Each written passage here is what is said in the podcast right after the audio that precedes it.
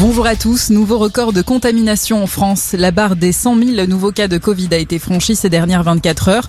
C'est la première fois qu'un tel chiffre est atteint dans l'Hexagone. Le nombre de patients hospitalisés continue de progresser. Ils étaient un peu plus de 16 000 vendredi, dont 3 200 en soins critiques. Face à la progression du variant Omicron, Emmanuel Macron dirigera demain après-midi en visioconférence un conseil de défense sanitaire avant le conseil des ministres où sera examiné le projet de loi instaurant le pass vaccinal.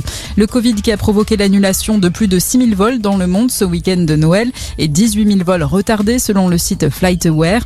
Des pilotes, hôtesses de l'air et autres membres du personnel ont dû être mis en quarantaine après avoir été exposés au Covid, ce qui a contraint les compagnies à annuler les vols.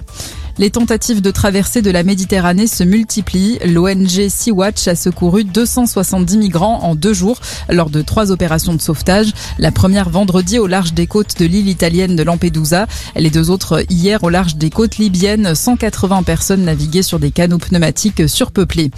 Trois fédérations musulmanes signent la charte des principes de l'islam de France, un texte qui réaffirme la compatibilité de l'islam avec la République et l'égalité homme-femme notamment. Ces trois fédérations avaient dans un premier temps refusé de le signer. Consoles, jeux, livres ou vêtements. Comme chaque année, vous êtes nombreux à revendre vos cadeaux sur Internet. Hier à 15h, près de 600 000 annonces avaient déjà été déposées sur le site de revente Rakuten, 15% de plus que l'an dernier. Selon le baromètre du site, 41% des personnes interrogées ayant déjà revendu un cadeau l'ont fait parce qu'il ne leur plaisait pas. Et puis le rugby avec le Boxing Day qui commence aujourd'hui. Trois matchs sont reportés à cause de cas de Covid.